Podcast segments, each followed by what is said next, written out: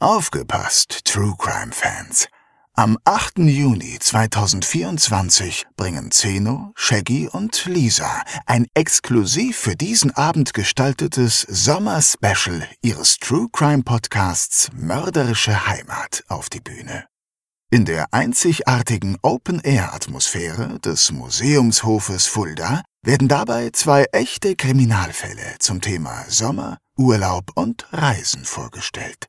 Zwei Fälle aus fernen Ländern, in denen einige von uns vielleicht auch schon ihren Urlaub verbrachten. Denn nicht nur in Petersberg und Poppenhausen geschehen Verbrechen.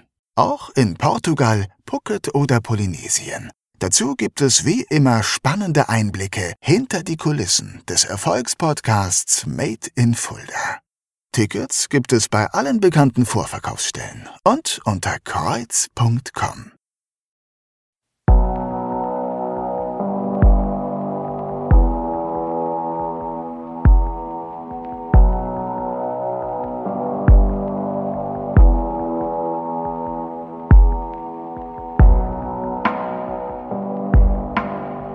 Mörderische Heimat. Der Kriminalpodcast mit echten Fällen aus Fulda, Osthessen und der Rhön wird Ihnen präsentiert von der Stadt Fulda und Rhönsprudel. Der Genuss reiner Natur aus den Tiefen des Biosphärenreservats.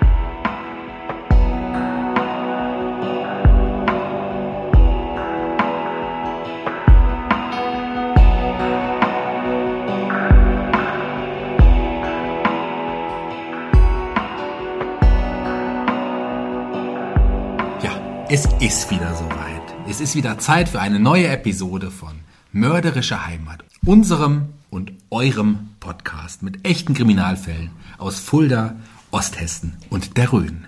Mein Name ist Shaggy Schwarz. Hallo!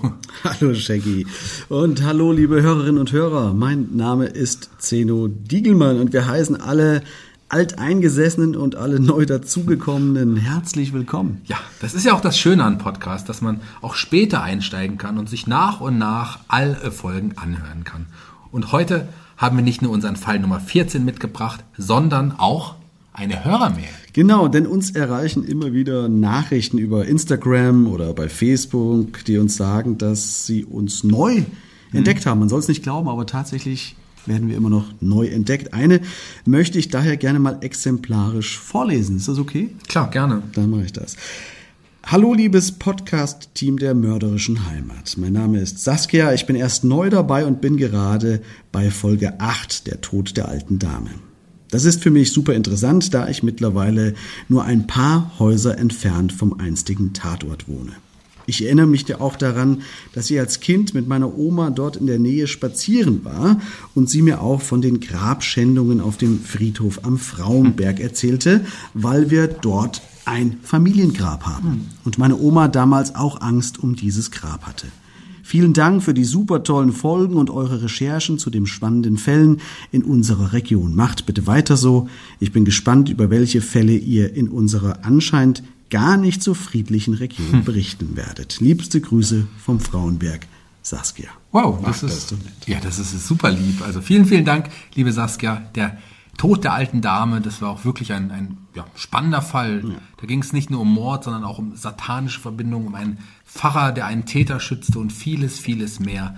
Der Tod der alten Dame, wenn ihr ihn noch nicht kennt, hört gerne mal rein. Ja, vielen Dank für dieses Feedback. Schreibt uns gerne oder gebt uns Anregungen zu weiteren Fällen, über die wir vielleicht noch nicht berichtet haben. Und vielen Dank auch für die Nachrichten, dass ihr euch freut, dass es mit der dritten Staffel weitergeht. Shaggy, bist du bereit für den heutigen Fall? Yes, das bin ich. Und deswegen hören wir doch auch gleich mal rein, was unsere wunderbare Stimme dazu zu sagen hat. 8. Dezember 1988.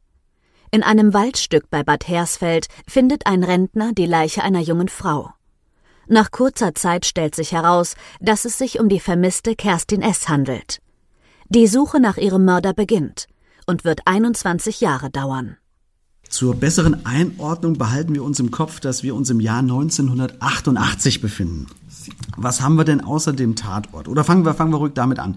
Wissen wir denn genau, wo Kerstin S. in Bad Hersfeld gefunden wurde? Ja, das wissen wir. Mhm. Es handelt sich beim Fundort um ein Waldstück in der Gemeinde Neuenstein. Also genauer gesagt im Ortsteil Obergeist. Das ist so ungefähr ja, zehn Kilometer von Bad Hersfeld entfernt. Okay, und dort hat sie einen Spaziergänger gefunden, also dieser Rentner. Genau. Ja, mhm. ja. Also der Mann war dort allerdings nicht spazieren, sondern er, er war im Wald unterwegs, um sich noch einen, einen Weihnachtsbaum für die Festtage zu schlagen. Wir sind in der Vorweihnachtszeit, also Mhm. nämlich genau am 8. Dezember. Na klasse. Ja, stell dir mal vor, du gehst in den Wald, um einen Tannenbaum für Weihnachten zu besorgen und dann findest du stattdessen eine Leiche.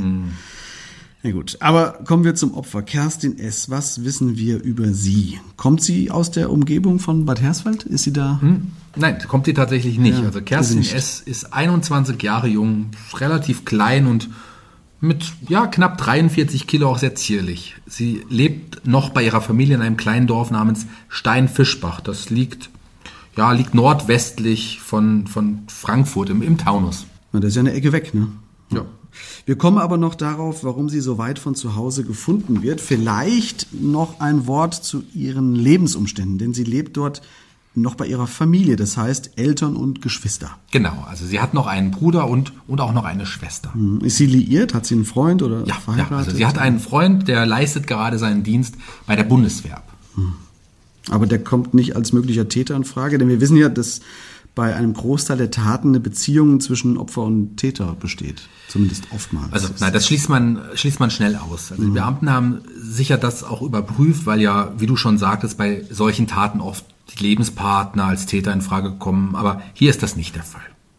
Ich würde aber auch gerne erst noch einmal weiter zurückgehen. Auf Okay. den Tag des Verschwindens genau genommen. Ja, okay, ist eine gute Idee. Denn Kerstin S. ist ja bereits drei Wochen bevor sie im Wald bei Neuenstein gefunden wurde, verschwunden. Ja. Das heißt, am 17. November kann man den Tag ihres Verschwindens einigermaßen konstruieren? Ja, das kann man sogar ziemlich gut. Also lass uns am besten sogar noch einen Tag vorher Okay. anfangen, also noch einen Tag weiter zurück, also am, am 16.11. Okay. Also einen Tag vor ihrem Verschwinden. Genau, richtig. Okay. Was ist da? Ja, da ist sie nämlich am Frankfurter Hauptbahnhof. Sie verabschiedet dort um circa 19 Uhr ihren Freund. Das kann man sehr gut konstruieren, weil der um diese Zeit mit dem Zug nach Braunschweig ähm, fahren muss, wo er zu diesem Zeitpunkt auch seinen Wehrdienst ableistet. Ah, okay. Das hattest du gesagt, dass er beim Bund ist. Ja, ne? Der war wahrscheinlich am Wochenende bei ihr zu Besuch und muss jetzt wieder zurück in die Kaserne. Ja, also beziehungsweise fast, denn es war nämlich gar kein Wochenende. Also der 16.11. war ein Mittwoch. Aber es war Buß- und B-Tag. Also es hatte sich also vorher ein paar, hatte sich vorher ein paar Tage freigenommen und musste pünktlich am 17. November wieder zurück in der Kaserne sein. Und dann fährt Kerstin S. wieder zurück ins elterliche Haus nach Steinfischbach. Ja. Hat sie dann also ein Zimmer? Ja, sie hat sogar eine eigene abgeschlossene Wohnung im Haus. Aber das, das ist auch gar nicht so entscheidend, denn, denn sie versteht sich sehr gut mit ihren Eltern und Geschwistern, sodass alles sehr harmonisch und ja auch offen abläuft. Gut.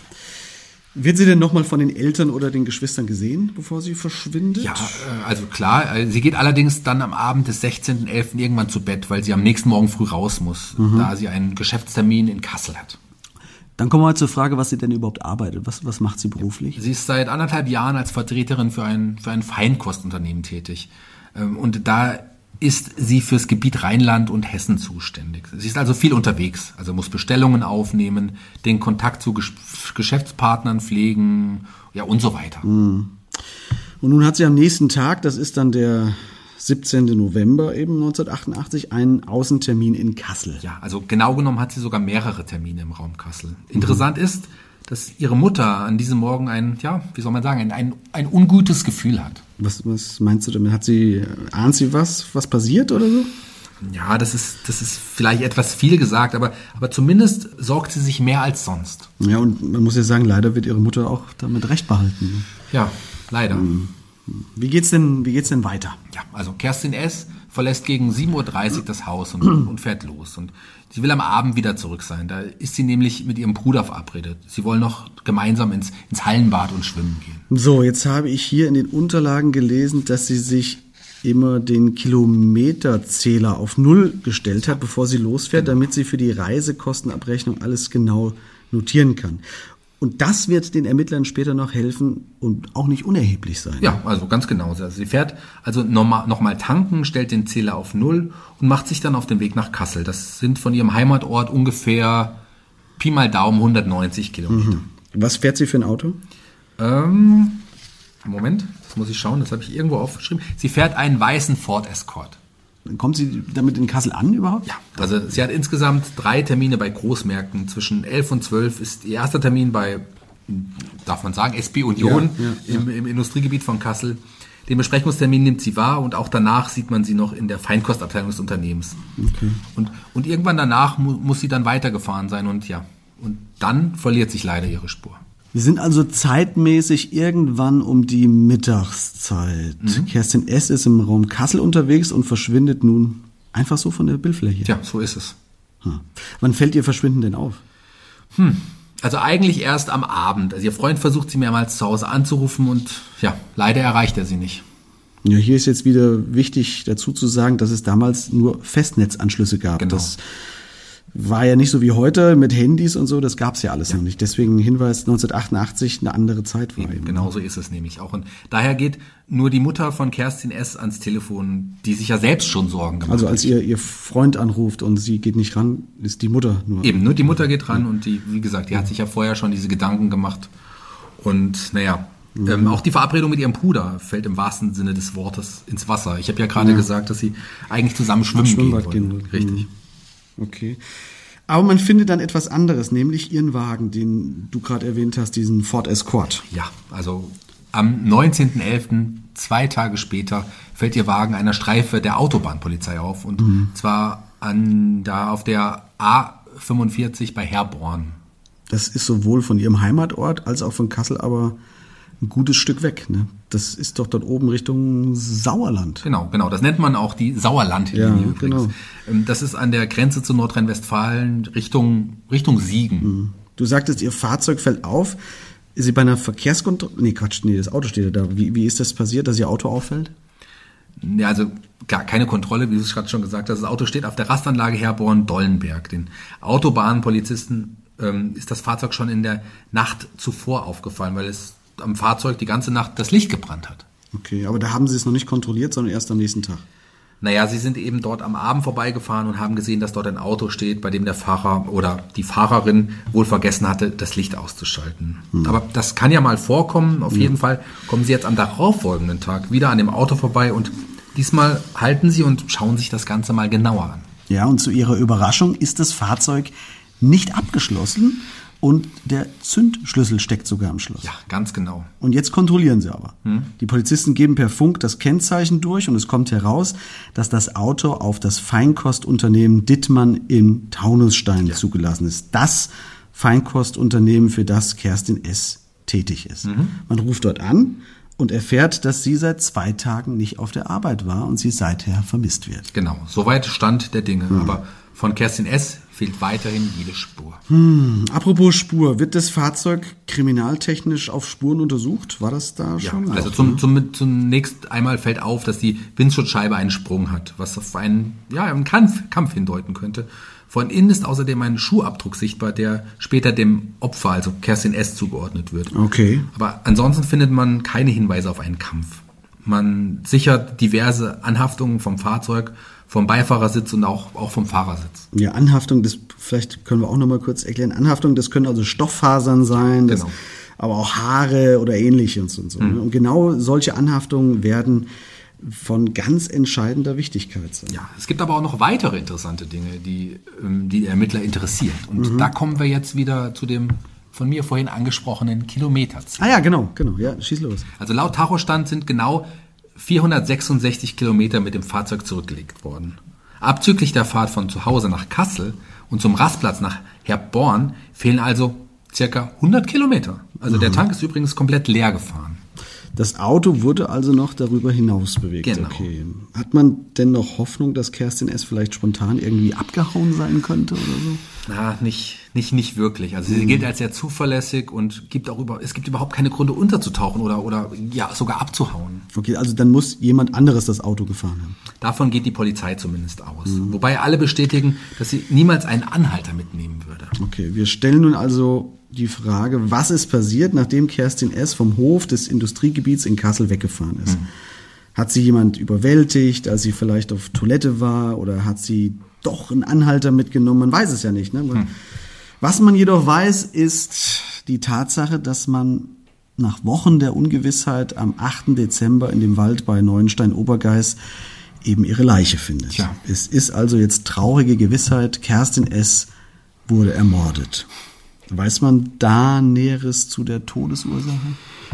Der Täter muss mehrfach mit einem, ja, mit einem harten Gegenstand auf den Kopf geschlagen haben, sodass sie schwerste Verletzungen an Hirn, Gesichts- und Schädel davon trug. Der Schädel weist dazu etliche Zertrümmerungen auf, an denen, ja, an denen sie letzten Endes auch verstarb. Gut.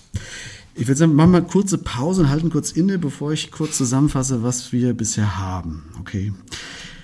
Gut. Ähm, Kerstin S., eine 21-jährige Frau aus dem Taunus, hat beruflich im Raum Kassel zu tun. Sie nimmt einen Teil der Termine wahr, dann verschwindet sie aber plötzlich von der Bildfläche.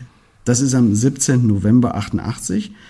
Soweit richtig, oder? Ja, soweit richtig, Gut. Dann genau. findet man zwei Tage später ihr Auto. Das steht auf einem Rastplatz bei Herborn. Der Schlüssel steckt, der Tank ist leer, aber die Fahrerin fehlt. Und in den nächsten Tagen bleibt Kerstin S. auch verschollen. Aber dann findet ein Mann Anfang Dezember beim Schlagen eines Weihnachtsbaums die Leiche von ihr in einem Wald bei Bad Hersfeld, genauer gesagt bei Neuenstein-Obergeis. Auch das soweit alles richtig. Aber jetzt wird der Fall erst richtig special, sagen wir mal. Special, ja. Zunächst erstmal gibt es nicht viel an Spuren und die, die man findet, führen, ja, die führen auch ins Nichts. Man findet zum Beispiel nur einen Kilometer entfernt am Ortsausgang von Obergeis die Radkappe eines Subarus. Und an dieser Radkappe befindet sich menschliches Blut. Ja, aber bevor wir jetzt unsere Hörer auf eine falsche Fährte locken, verraten wir es gleich. Das wird leider, oder zum Glück, wer weiß, was da passiert ist, aber zumindest wird es nichts mit dem Fall zu tun haben. Ja. Also nein, also hat nichts mit dem Fall zu tun, Ja. genau. Aber es zeigt, wie verzweifelt man versucht, irgendeine Spur zu finden. Aber alles, was man versucht, verläuft im Sand.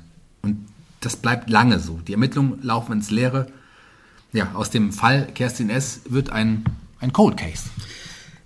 Dann machen wir jetzt einen großen Sprung aus dem Jahr 1988 in das Jahr 2009. Es sind also sage und schreibe 21 Jahre ins Land gegangen, ohne dass man in diesem Mord weiterkam, geschweige denn einen, einen Täter finden konnte. Ja, 21 Jahre. Also das sind makabererweise genauso viele Jahre wie Kerstin S. alt oder ja, besser gesagt jung ja, war. stimmt, hast recht.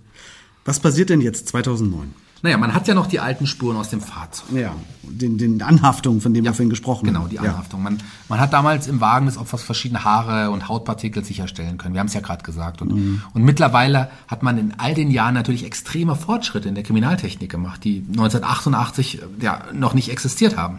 DNA-Spuren zum Beispiel. Mhm, zum Beispiel. Man gleicht immer wieder alte, ungelöste Fälle, bei denen man noch verwertbare Spuren in den Archiven hat, mit den aktuellen Registern mittlerweile ab. Und siehe da. Ja, siehe da, als man im Sommer 2009 die alten Spuren aus dem Fall Kerstin S. eingibt, dann, ja, dann hat man plötzlich einen Treffer. Ich stelle mir das so heftig vor. Ja. Stell dir vor, als, auch als Beamter, du gibst diese Daten in den Computer ein und auf einmal blinkt's da grün oder, oder, oder rot oder wie auch immer. Ja, was, was muss denn das für ein Gefühl sein, oder? Völlig irre. Also da, da geht der Puls wahrscheinlich deutlich schneller dann. Das sind diese berühmten Cold Cases, ne, wie du schon sagtest, die man nach zig Jahren nochmal ausgräbt und dann doch noch irgendwelche Hinweise findet und die Fälle lösen kann. Also, Cold Cases sind prinzipiell ein wahnsinnig spannendes Thema, finde ich, weil es beinahe mehr mit den Menschen macht als mit gelösten Fällen oftmals. Ne? Sicher. Also ich, ich glaube auch, dass, dass das für viele Polizisten ein unglaublich befreiendes Gefühl sein muss, wenn man halt wirklich jahrelang ermittelt hat und Hm. vielleicht die Familie des Opfers kennt und dann am Ende wirklich sagen kann,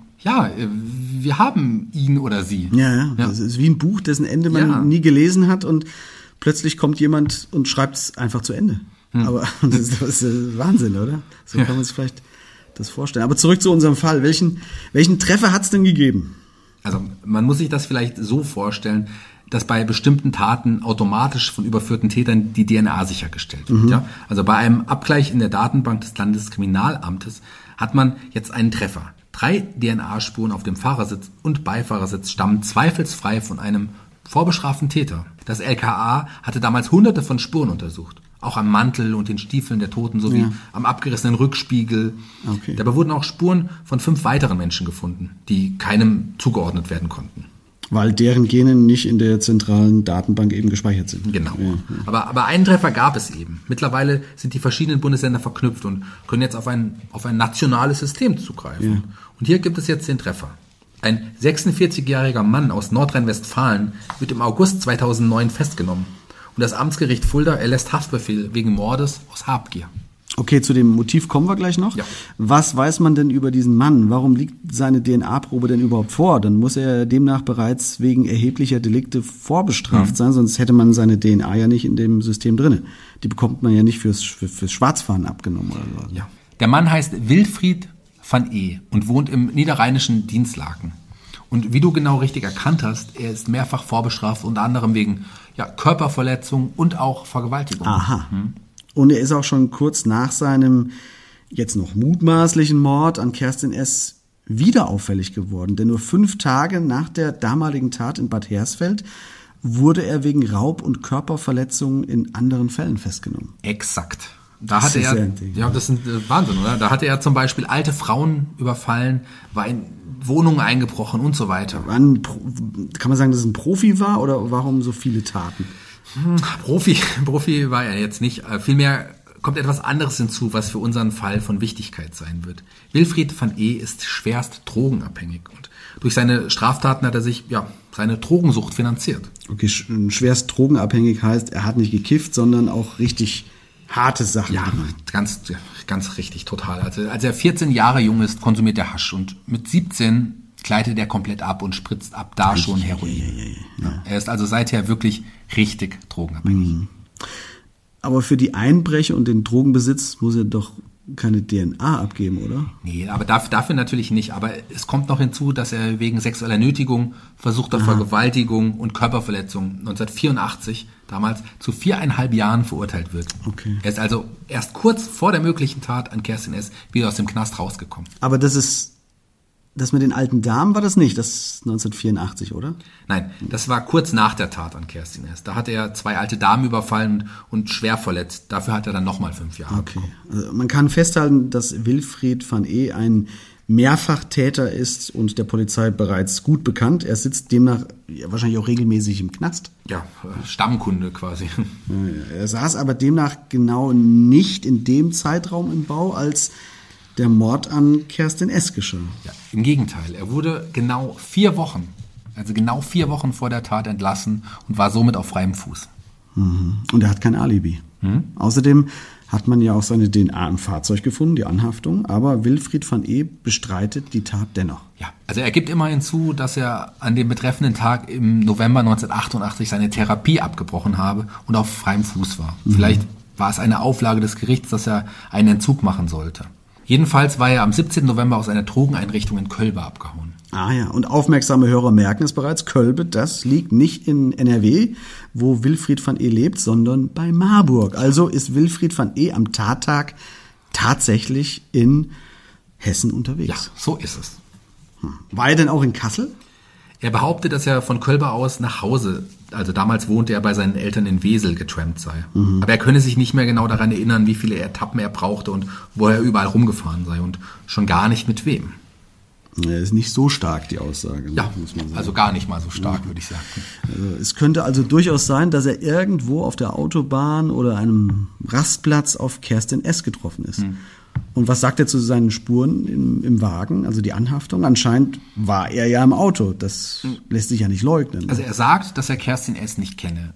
Es könnte sein, dass er ein Stück mit ihr mitgefahren ist. Vielleicht hat er sie aber auch nur angesprochen, ob sie ihn mitnehmen könnte. Er stellt aber noch eine weitere These auf, wie seine DNA in das Auto von Kerstin S. gekommen sein könnte. Okay. Es könnte ja auch sein, dass er beim späteren, also beim wahren Täter mitgefahren, in seinen, seinen Aussagen, wahren Täter mitgefahren ist. ja, also dass er beim späteren wahren Täter mitgefahren ist. Genau, genau. Und sich äh, über diesen Umweg quasi seine DNA dann in das Fahrzeug des Opfers übertragen habe. Moment, nur um das klarzustellen. Er meint, dass er bei irgendjemandem mitgefahren sei, der dann wiederum später bei Kerstin S. mitgefahren ist und diese dann ermordet hat und sich durch diesen imaginären Täter seine DNA dann übertragen hätte. Ganz genau so habe ich es gemeint. Ja. Ja, ist sowas überhaupt möglich? Es wird tatsächlich ein Gutachten in Auftrag gegeben, das besagt, dass es grundsätzlich möglich, aber praktisch auszuschließen ist. Ja, also das hält die Gutachterin für wenig wahrscheinlich. Sie geht vielmehr davon aus, dass es einen direkten Kontakt gegeben haben muss. Das heißt, dass Wilfried van E. also tatsächlich im Auto gesessen haben muss von, von Kerstin. Noch viel mehr. Also nach dem Gutachten ist somit klar, dass er sowohl auf dem Beifahrer als auch auf dem Fahrersitz gesessen hat. Damit wird immer wahrscheinlicher, dass er das Auto zum Rasthof nach Herborn gefahren haben muss. Klar, Kerstin S. würde ja nicht irgendwen einfach mal ihr Auto geben, um durch Nordhessen zu fahren, weil es dort so schön ist. Und die Spuren sind wirklich safe. Die Übereinstimmung des vorhandenen Genmaterials beträgt 1 zu mehr als 100 Milliarden. Also das ist schon eine, eine erdrückende Beweislast. Ist er noch irgendwie drauf? Also, das meine ich jetzt gar nicht böse, aber ist er zum Zeitpunkt des Prozesses immer noch drogenabhängig? Nein, also angeblich ist er seit seinem 35. Lebensjahr von den harten Drogen weg und führt ein normales Leben. Und das, ja, das tut er auch tatsächlich. Er ist nicht mehr entscheidend mit dem Gesetz in Konflikt geraten. Ja. Hat einen Job, ist mittlerweile auch Vater eines siebenjährigen Sohnes. Okay, wir, wir sollten auch sowieso versuchen, da möglichst objektiv zu bleiben, auch wenn es teilweise manchmal wirklich schwerfällt. Ne? Ja, ja, aber zumal es auch einige Dinge gibt, die für den Angeklagten sprechen. Nämlich? Zu dem besagten Tatzeitpunkt im November 1988 hatte Wilfried van E. noch gar keinen Führerschein. Die Anklage beruft sich darauf, dass er gar nicht in der Lage war, ein Auto im normalen Straßenverkehr zu führen. Schon, schon gar nicht auf der Autobahn. Ja, scheiße. Weiß man denn, ob er dennoch fahren konnte? Also ich weiß, dass ich mit meinem Cousin auch schon Spritztouren bei uns durchs Dorf gemacht habe, als wir, keine Ahnung, 15 oder, oder 16 waren oder so. Du hast was? Ja, da, haben wir- da haben wir uns das Auto von meinem Opa ausgeliehen sozusagen und sind damit ein wenig durchs Dorf gefahren. Und, und übrigens kam uns damals prompt der Vater eines Freundes entgegen, der, der übrigens Richter war. Oh, oh, und? Naja, wir haben, wir haben freundlich gegrüßt und sind weitergefahren. Aber egal, was, was ich sage, das will ich jetzt gar nicht näher drauf eingehen. Ich mache mich hier wahrscheinlich strafbar. Was ich sagen will, ist, dass man ja also durchaus trotzdem ein Auto bewegen kann, auch wenn man noch keine Fahrerlaubnis hat. So. Ja, aber das geht nicht aus den Berichten hervor. Also vielleicht ja, können wir uns ja gleich unseren Experten genau danach fragen. Ja, schreib, schreib das mal auf, das ist gut. Gibt es denn überhaupt Aussagen zu Wilfried van E., wie er damals so unterwegs war, außer dass er drogenabhängig ist? Wissen wir nicht so viel von ihm? Ähm, ja, also es gibt Aussagen seiner damaligen Bewährungshelferin. Die sagt nämlich aus, dass er in dieser Zeit hochaggressiv war und von ihm definitiv eine Bedrohung ausging, was ebenfalls auf seine Drogenabhängigkeit zurückzuführen sei. Und da er zu dem Zeitpunkt ja aus der Drogeneinrichtung geflohen war und auf Entzug war, war ihm zu diesem Zeitpunkt auch ja, alles zuzutrauen. Ja. Wir reden jetzt die ganze Zeit über den Prozess, der findet dann in Fulda statt. Genau, in Fulda. Gibt es nach all den Jahren denn neue Erkenntnisse auch zum Mord an sich? Auch hier gibt es ein Gutachten der Rechtsmedizin. Das habe ich hier notiert. Moment.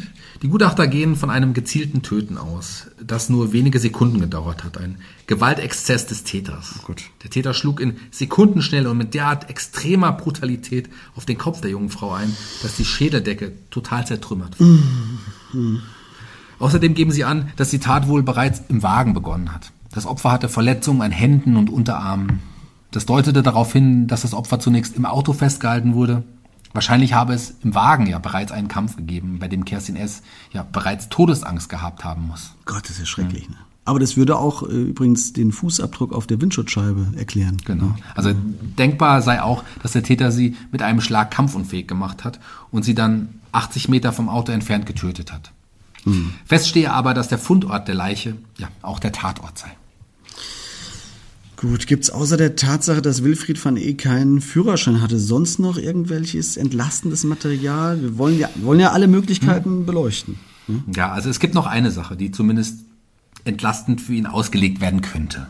Die Gutachter können nämlich die Frage nach dem genauen Todeszeitpunkt nicht klären. Die Leiche lag ja damals schon ungefähr drei Wochen im Wald. Ja, das ist, das ist zu lange, um das zu 100 Prozent dann festzulegen. Also der November 88, der, war- der war richtig kalt. Teils hatte es Frost gegeben. Man kann daher nur sagen, dass der 17. November als Tattag in Betracht kommt. Okay. Aber auf die Frage des Verteidigers, ob denn auch ein späterer Todeszeitpunkt möglich wäre, gibt der Gutachter an, dass auch zumindest der 18. in Betracht kämen könnte. Dann wäre der Verdächtige schon wieder zu Hause bei seinen Eltern in, in Wesel gewesen und würde als Täter dann nicht mehr in Frage kommen. Ne? Das ist natürlich so eine Sache vor Gericht. Wir wissen ja, dass im Zweifel immer für den Angeklagten geurteilt werden muss. Auch wenn nur die Chance besteht, dass es jemand anderes gewesen sein könnte oder dass der, der Todeszeitpunkt nicht stimmt, muss das dann dem Angeklagten zugute gehalten Ja, werden. also genauso ist es. Und, und das ist in diesem Fall jetzt ein, ja, ein großes Problem. Schließlich geht es hier um Mord und da muss zweifelsfrei belegt sein, dass nur Wilfried van E. als Täter in Frage kommt. Und plötzlich, da kommen weitere Zweifel auf. Oh, welche? Der? Verteidiger gibt an, dass es im Wagen doch zu einem Kampf gekommen sei. Warum wurde dann aber kein einziger Fingerabdruck seines Mandanten gefunden? Ja, Vielleicht trug er Handschuhe.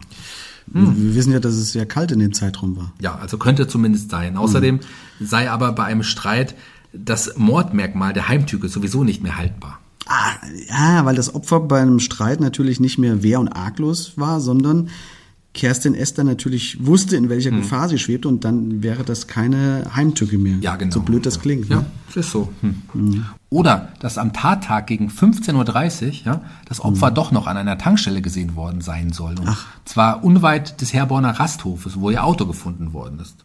Und das Motiv der Habsucht, dass der Angeklagte Geld für seine Drogensucht beschaffen wollte, widerspricht sich mit der Tatsache, dass die Geldbörse des Opfers noch unangetastet im Wagen lag. Das sind natürlich schon auch Dinge, die dagegen sprechen. Ne? Aber äh, wir sind ja in dubio pro reo, im Falle für den Angeklagten.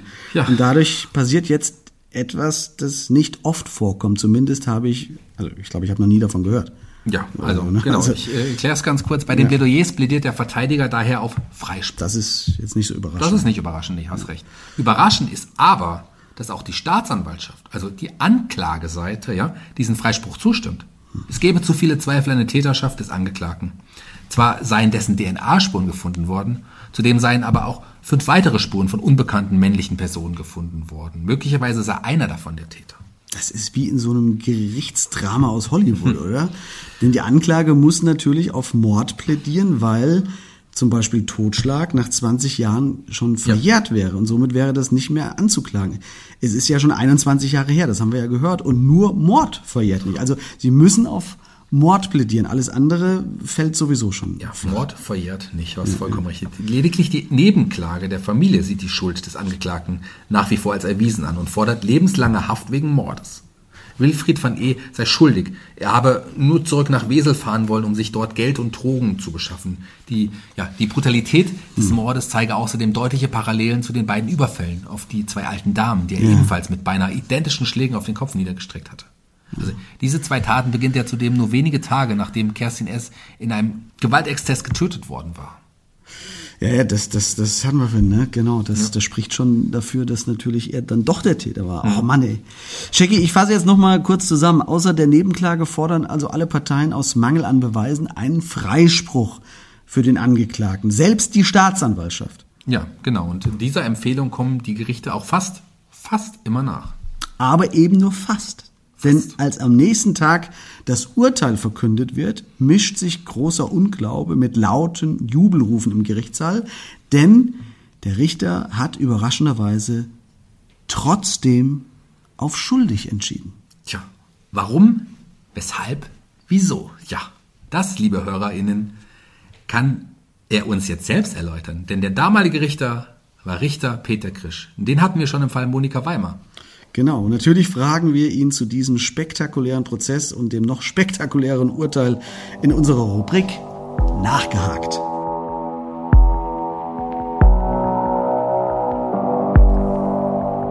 Nachgehakt. Die Expertenmeinung. Mit freundlicher Unterstützung von HWK. Ihr unabhängiger Versicherungsmakler für individuell zugeschnittene Versicherungslösungen.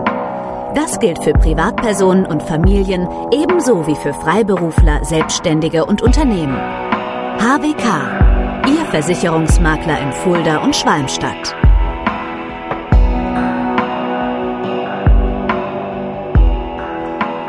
Hallo, Herr Krisch. Wir hatten Sie ja damals beim Fall Weimar schon vorgewarnt, dass wir uns nochmals bei Ihnen melden würden. Und wahrscheinlich haben Sie damals schon geahnt, um welchen Fall es sich handeln könnte, oder?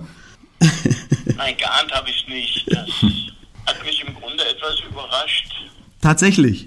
Ja, ich hatte eher an andere Fälle gedacht, die mir aus dem Raume Fulda sind. Ja, wer weiß, wer weiß, vielleicht kommen wir da auch nochmal drauf, wer weiß. Aber es geht, sicher nochmal auf Sie zukommen, da bin ich mir ganz Vielleicht sicher. treffen wir uns da wieder. Genau, genau. Aber es geht jetzt in diesem Fall um den Fall Kerstin S., die 1988 tot in einem Waldstück bei Neuenstein-Obergeis aufgefunden wurde. Ein aus ja, vielerlei Hinsicht, aber außergewöhnlicher Fall, vor allen Dingen, weil nach 21 Jahren schließlich doch noch ein Täter gefunden wurde und vor Gericht gestellt werden konnte. Das war ja auch in Ihrer Karriere sicherlich ein besonderer Fall. Das kommt ja nicht allzu oft vor, oder? Nein, da haben Sie recht. Das war äh, sicherlich ein besonderer Fall, denn äh, man kann sich ja leicht vorstellen, dass die Aufklärung nach so einer Zeitabfolge schwierig ist. 21 Jahre waren vergangen und äh, das Erinnerungsvermögen der äh, Zeugen oder sonstigen Beteiligten lässt ja nach und mhm. äh, man sich selbst an sich mal überlegt, was vor 21 Jahren war, dann wird man auch nicht allzu viel mehr so in die Erinnerung zurückrufen können. Äh, hat auch damit zu tun, dass die Zeit weiter vorangeschritten ist und äh, manche Zeugen gar nicht mehr da waren. Mhm. Gut, wir werden es gleich noch bei zwei Zeugen sehen, die äh, zwischenzeitlich verstorben waren. Und äh, dann musste die Verlesung nach der Strafprozessordnung erfolgen. Ja. Zunächst erscheint ja alles relativ klar. Es wird also eine DNA-Spur gefunden. Ähm, aber beim Besprechen des Falls kommen wir jetzt auf ein paar Aussagen oder sind auf ein paar Aussagen gestoßen, die wir gerne mit Ihnen mal besprechen würden. Denn es heißt zum Beispiel, dass der Angeklagte zur Tatzeit gar keinen Führerschein besaß. Und wenn er gar nicht Auto fahren konnte, hätte er ja die Strecke von Neuenstein bis zu dem Rastplatz nach Herborn, wo das Auto gefunden wurde, gar nicht zurücklegen können. Wurde seitens des Gerichts denn überprüft, ob er denn eigentlich fähig war, ein Auto zu führen. Ich habe das vorhin im Podcast schon mal kurz erwähnt. Also ich habe mit, mit 15 oder 14 auch noch keinen Führerschein gehabt, aber ich sag mal so, ich habe auch ein, zwei kleine Fahrten schon mal unternommen. Und, ja, äh, Sie konnten das schon perfekt fahren. ja, perfekt weiß ich nicht, aber ich, ich habe so ein paar Runden gedreht. Und äh, da ist die Frage, wurde das denn vom Gericht überprüft und wenn ja, wie, ja. ob der Täter denn ein Fahrzeug bewegen konnte? Was ich noch weiß aus meiner Zeit als Jugendrichter, das ist ein bevorzugtes Delikt von Jugendlichen, Fahren ohne Führerschein. Ja, okay. ich hoffe, ich mache mich nicht, ich mache mich nicht strafbar noch jetzt, wenn ich das sage, oder? Das ist verjährt. Nein, ist mittlerweile längst verjährt. Auf die Verjährung kommen wir ja auch noch kurz. Ja. Führerschein äh, hatte er damals nicht, das ist sicherlich äh, richtig. Das störte ihn aber von der rechtlichen Seite her nicht, ein Fahrzeug zu fahren. So ist er, oder eine der Vorstrafen, Fahren ohne Fahrerlaubnis. Ah. Das war 2008. Gut, war später aber auch schon 1980 konnte er damals fahren. Da gibt es nämlich eine interessante Vorstrafe vom AG Wesel. Die hatten da äh, festgestellt, da hatte der Angeklagte, also auch hier unser äh, Täter, gemeinsam mit weiteren Tätern am 29.05.1980, also mhm. etwa acht Jahre vor, ein Pkw VW Käfer aufgebrochen. Als einer der Mittäter diesen nicht bewegen konnte, setzte sich der Angeklagte an der Steuer und fuhr mit dem Pkw von Wesel nach Geldern und wieder zurück, obwohl mhm. er keine Fahrerlaubnis besaß. Aha, also okay. er war des Fahrens mächtig, denn das ist ja auch eine etwas größere Strecke. Bei mhm. haben wir noch einen Zeugen gehört, der kannte ihn. Äh, der Angeklagte war damals äh, ja doch in erheblichem Maße rauschgiftabhängig, heroinsüchtig mhm. und äh, der mit einem, der, mit dem er damals wohl in Kontakt traf, ein Zeuge, der auch bestätigt hatte, äh, dass der äh, durchaus, wie er meinte, mit dem Auto sich da bewegt hat. Okay. Also das war für ihn kein Problem. Da können wir da schon mal einen Haken hintermachen. Ja, okay. Sehr interessant, das wussten wir tatsächlich genau. nicht. Mhm. Ähm, es gab aber noch andere Zweifel an der Täterschaft ja. von Wilfried van E. So will ein Augenzeuge zum Beispiel Kerstin S. noch am Tattag gegen 15.30 Uhr am Rastplatz in Herborn gesehen haben, an dem ihr Fahrzeug später ja auch gefunden wurde. Und darüber hinaus hat der Täter den Geldbeutel des Opfers nicht an sich genommen, was gegen die Theorie des Mordes aus Habsucht sprechen würde. Also wie, wie passt das alles zusammen? Gut, zuerst äh, diese Zeugen. Es ist richtig, dass äh, drei Zeugen hatten wir. Zwei, jetzt komme ich nochmal zurück auf äh, das, was war, die waren schon verstorben, die mussten wir dann die Aussage vorlesen, mhm. haben eine junge Frau gesehen, etwa zwischen 15 und äh, 16 Uhr, ja, was aber nicht das äh, spätere, das Tatopfer hm. gewesen sein kann. Hm. Weil? Zum Beispiel die Zeugin, die hat äh, dann, die konnten wir noch vernehmen und das haben wir auch gesagt, die hat in ihrer Aussage, die wir eingehend gewürdigt haben, in der 60-seitigen Urteilsbegründung vor der, der, Kammer in der Hauptverhandlung dann gesagt, dass die Frau gar nicht gesehen habe. Sie hat sie gar nicht äh, angeguckt, bewusst gesehen, aber sie hat sich hauptsächlich für den Mantel der Frau interessiert, denn der hat ihr gut gefallen. Mhm. Der stand der jungen Frau gut, die da wohl in den Verkaufsraum gekommen war und äh, das ist ihr aufgefallen. Mhm.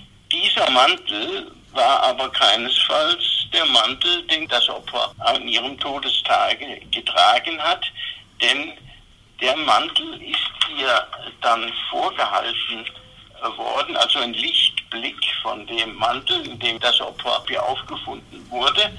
Und äh, daraufhin hat die Zeugin gesagt, nee, dieser Mantel war es keinesfalls. Aha, okay. Ist, äh, denn der andere war viel schlichter und einfacher gehalten. Der andere war auffällig mutig, auf den letzten Schrei so ungefähr äh, gebracht. Und das ist ihr aufgefallen. Und so ist das Ganze äh, dann äh, gewesen. Das hat sie uns dann auch noch in der Hauptverhandlung erklärt. Mhm. Während die anderen Sprüchen, da haben wir nur die äh, polizeilichen Vernehmungen von, äh, weil die zwischenzeitlich verstorben waren und äh, da hat sich ergeben, was übrigens für alle drei Zeugen gemeinsam ist.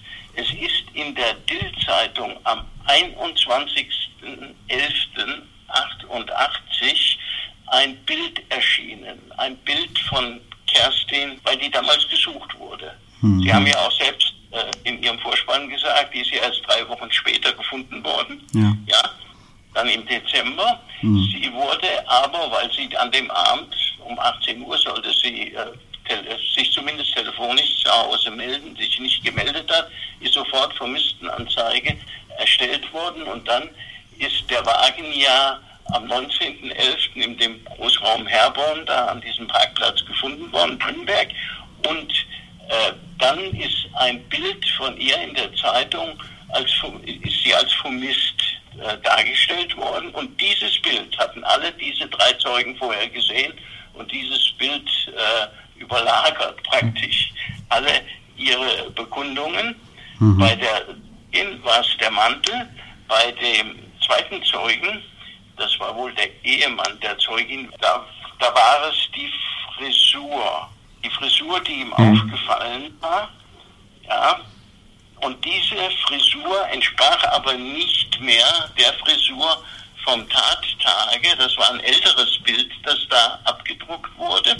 Denn die Frisur am Tattage war, wie uns die Mutter und der äh, Freund bekundeten, war äh, kurzstufig. Sie hat also kurze Haare bekommen, während äh, auf dem Bild der gesuchten Dame in der Bildzeitung noch eine ähm, Frau mit längeren Haaren zu sehen war. Und das ist den Zeugen auch so aufgefallen, denn die hätte den Kopf bewegt und dabei hätten sich die innen, nach innen gebogenen Locken bewegt, ja, bei hm. dieser kurzen äh, Frisur, die sie dann tatsächlich am Tatort gehabt habe, kann das nicht äh, gewesen sein. Und der dritte Zeuge, äh, dem ist eine Zahnlücke aufgefallen, ja, eine Zahnlücke, äh, wenn man die schlechte Bildqualität des Zeitungsbildes sich betrachtet und die, die Auflösung, das ist ja nie äh, so scharf, kann man durchaus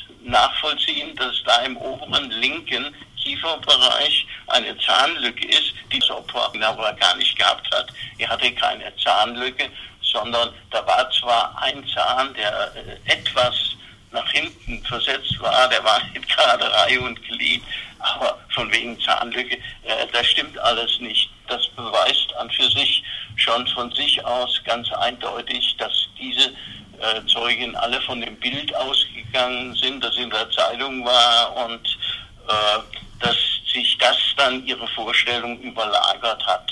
Mhm. Zumindest mhm. diese konkreten Punkte können nicht zutreffen, so dass diese junge Frau zwischen 15 und 16 Uhr am 19.11. nicht das Opfer gewesen sein kann. Okay. Okay, das wurde also dann quasi widerlegt. Aber was hat es mit dem Geldbeutel auf sich? Also der Täter hat ja den Geldbeutel nicht äh, an sich genommen. Ja, äh, was in dem Fahrzeug äh, war, wo es, als es auch vorgefunden wurde, war die Handtasche und die war geöffnet. Da konnte man von außen oben reinsehen. Mhm. Das haben uns Zeugen gesagt. Dem Täter äh, kam es, er brauchte ja schnell Geld, um seine Rauschgiftsucht zu befriedigen. Das wusste er, dass er das in Wesel, da kannte er sich aus, äh, am besten kann, äh, konnte. Und deswegen äh, hatte er zwei Bestrebungen. Möglichst schnell nach Wesel zu kommen, um an Geld ranzukommen, mhm. um äh, sich Rauschgift kaufen zu können. Ja? Und da hatte er die Erfahrung gemacht, dass Geldbörsen sich äh, offensichtlich öfters in Handtaschen befinden. Mhm. Was er natürlich vorab nicht wusste, dass die Geldbörse in ihrem Mantel war. Mhm. Und die mhm. wird er nicht gesehen haben. Er hat auf die Handtasche abgesehen, die stand offen im Wagen. Äh, da äh, hatte er äh, drauf spekuliert und geglaubt, äh, dass er aus der Handtasche die Geldbörse vorfinden und äh, sie sich zueignen kann. Das spricht auch so ein bisschen äh, dafür für seine vorherigen und nachherigen mhm. Handlungsweisen. Am 28.10., also äh, ja, 14 Tage vorher, so ungefähr, also 20 Tage so, äh, hat er der Mutter die Geldbörse aus der Handtasche entnommen. Da wusste er, äh, Handtasche und da ist Geld drin und äh, die hat er ihr entnommen, die hat ihn daraufhin auch angezeigt und er hat dann auch weiterhin zweimal nach den Handtaschen, ja, in den Fällen, da ist er auch verurteilt worden, am 24.11., 5.12., also alles 88, 24.11. ist äh, kurz nach unserem Geschehen und 2.12.88 jeweils hat er durch Raubtaten versucht, sich in den Besitz der Handtaschen und damit der Geldbörsen zu setzen. Das waren jeweils Hand- und Einkaufstaschen. Also das war ihm bewusst, dass den Geld, die Geldbörsen in Handtaschen sind. Offensichtlich tragen die Damen des Öfteren sie und nicht losgelöst an dem Mantel, den er nicht durchsucht hat. Damals, der war ja am Opfer dran. Das schließt sich wohl Ihre nächste Frage an, dass die nach der Habgier. Also das wäre so ein Mordmotiv gewesen dann eben, ne? dass er versucht hat, ja, da an Geld zu kommen. Genau. Und das, man dachte erst, dass das dadurch widerlegt ist, weil die äh, Geldbörse ja nicht geklaut wurde, aber so wie Sie es jetzt dargestellt haben, äh, war ja nicht nur der Fall, dass er danach nicht gesucht hat, das hat er wohl, aber hat sie woanders vermutet, sondern er wollte eben wohl auch schnell einfach wieder in seine Gegend, wo er sich auskennt, wo er sich schnell Geld beschaffen kann, so verstehe ich das. Ihm ging es um zwei Dinge. Geld für Rauschgift mhm. und Bewegungsmittel, Auto, um zum Ort zu kommen, wo er sich am meisten davon versprach. Und das war äh, Wesel. Ja? Mhm. Deswegen hat er sich auch in den Besitz des PKWs gesetzt, um nach Wesel zu kommen. Wenn das ihm dann nicht mehr gelungen ist, weil es Benzin alle war, mhm. ja, war das, wenn Sie so wollen, dann äh, für ihn von Nachteil, aber das stört die Habgier nicht. Und äh, auch die Vermutung, dass die Geldbörse oder Geld schlechthin hm. in der Handtasche ist, was er dann zum Rauschgift umwandeln äh, wollte. Äh, das ist von der Kammer dann so festgestellt worden als Mordmerkmal der Habgier und das ist vom Bundesgerichtshof auch bestätigt worden, denn der Bundesgerichtshof hat die Revision die er dann eingelegt hat, verworfen. Hm. Wird ja danach geprüft. Das wäre eine materielle Fehlentscheidung, wenn da die Habgier sich daraus nicht entgeben hätte. Also ja. kein Mordmerkmal zustande gekommen wäre. Verstehe, genau. Okay, die Fragen haben Sie uns wunderbar äh, erklärt und macht auch in meinen Ohren wirklich Sinn. Nur ist es ja so, dass trotz dieser Fragezeichen, die Sie jetzt ausradiert haben und der ganzen schwer belastenden Indizien, die ja durchaus vorhanden waren gegen den äh, Täter. Also die DNA wurde gefunden im Kfz, die, die Vorgeschichte des Täters bei ähnlich ausgeführten Taten, das fehlende Alibi und so weiter. Trotzdem gab es ja große Zweifel an der Schuld, die so groß waren, dass sogar die Staatsanwaltschaft auf Freispruch plädiert hat.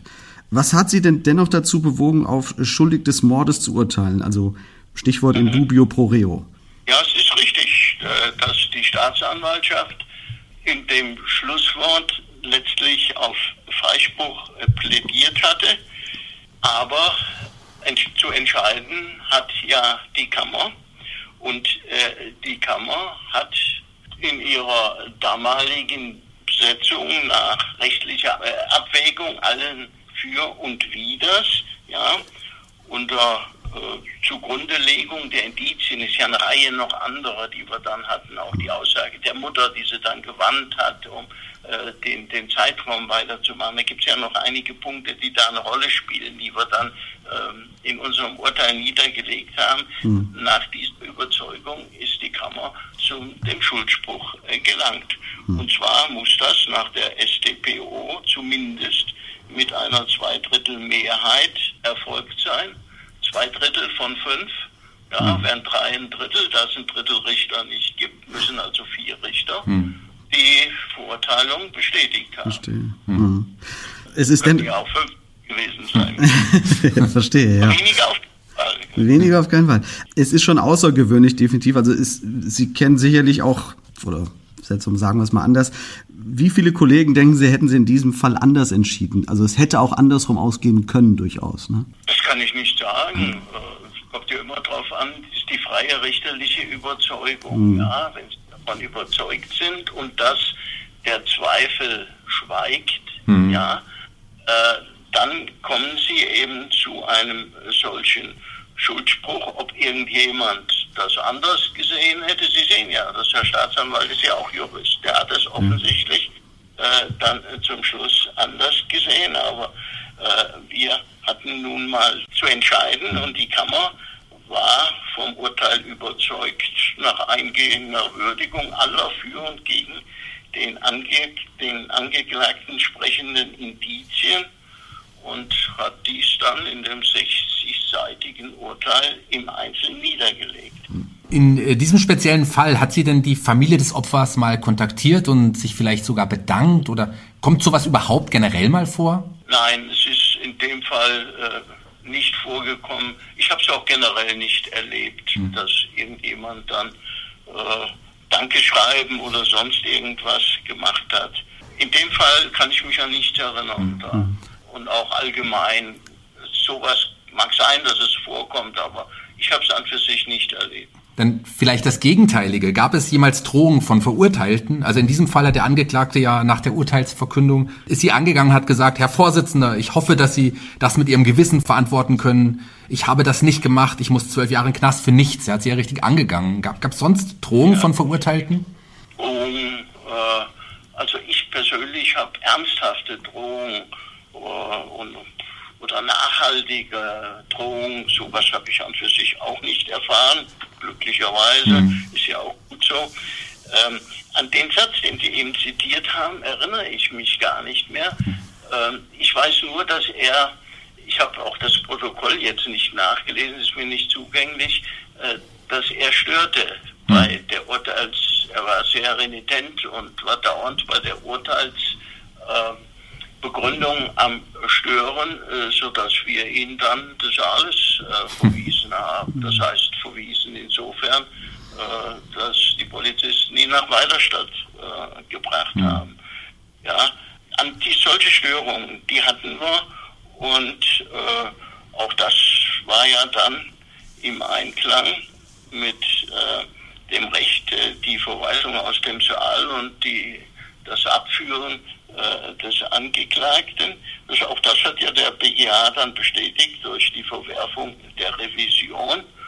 Und äh, er hat damals noch, äh, weil es eine komplizierte Gesamtstrafenbildung war, ihm äh, diese Vorstrafe des äh, LG Duisburg, die einbezogen werden musste in unsere äh, Straffindung, die er voll verbüßt hat, hat sie der BGH in vollem Umfange dann angerechnet, sodass er im Endeffekt noch zehn Jahre zu verbüßen hatte, die momentan wohl äh, abgebüßt sind. Mhm.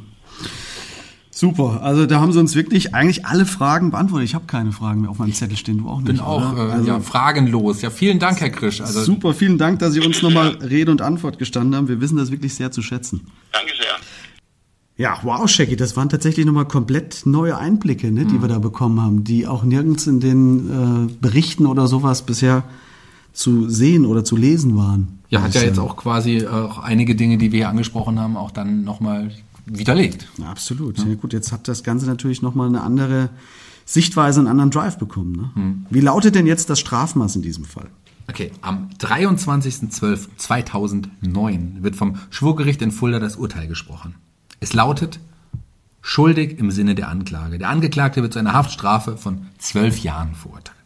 Und warum jetzt zwölf Jahre und nicht wie bei einem Mord üblich 15? Weil Wilfried van E. nach Ansicht des Schwurgerichts in seiner Schuldfähigkeit erheblich eingeschränkt war. Deshalb wurde er nicht zu einer lebenslangen Haft verurteilt. Unter Berücksichtigung aller Umstände entschied die Kammer auf zwölf Jahre Haft wegen Mordes aus Habgier. Allerdings wurde die Strafe nochmals von zwölf auf zehn Jahre reduziert. Das hatte damit zu tun, dass Wilfried van E. bereits fünf Jahre abgesessen hatte und es ein Gesetz gibt, das die Schlechterstellung eines Straftäters verhindern soll. Mhm. Das ist vielleicht etwas kompliziert. Ja. Im Großen und Ganzen bedeutet es, dass Wilfried van E. maximal nur 15 Jahre bekommen darf. Und er durch die fünf Jahre plus die jetzt dazu kommenden zwölf Jahre dann ja 17 Jahre hätte verbüßen müssen. Okay. Und das, okay. da das nach dem deutschen Recht nicht geht, reduzierte man die neue Strafe einfach auf zehn Jahre. Hm. Oh, Shaggy, wollen wir ein Fazit zu diesem Fall ziehen? Tja. Was gerne. würdest du sagen? Umfangreich, verstrickt, aber am Ende mit einem Urteil, einem, ja, darf man ruhig so sagen, einem spektakulären Urteil. Definitiv, ja, definitiv. Habe ich so noch nie gehört, aber wie es uns der Richter Peter Krisch erläutert hat, war es dann irgendwie doch, fand ich, recht schlüssig, das Ganze. Ne? Hm. Ja, gut. Und wir merken es erneut, auch nach 21 Jahren kann ein Fall noch gelöst und endlich zu den Akten gelegt werden. Hinterbliebene können ihren Frieden machen und nach all den Jahren ein Gefühl, zumindest ein gewisses Gefühl von Gerechtigkeit erlangen. Denn Mord verjährt nicht. Mord verjährt nicht. Und auch das Zuhören unseres Podcasts, das verjährt nicht, denn da braucht ihr nur zwei Wochen. In zwei Wochen sind wir wieder da. Folgt uns bei Facebook, Instagram, abonniert uns, wenn ihr es nicht schon getan habt. Hinterlasst eine gute Bewertung, auch das hilft uns sehr. Und in diesem Sinne, tschüss und bis zum nächsten Mal. Mein Name Shaggy Schwarz. Und Zeno Diegemann. Tschüss.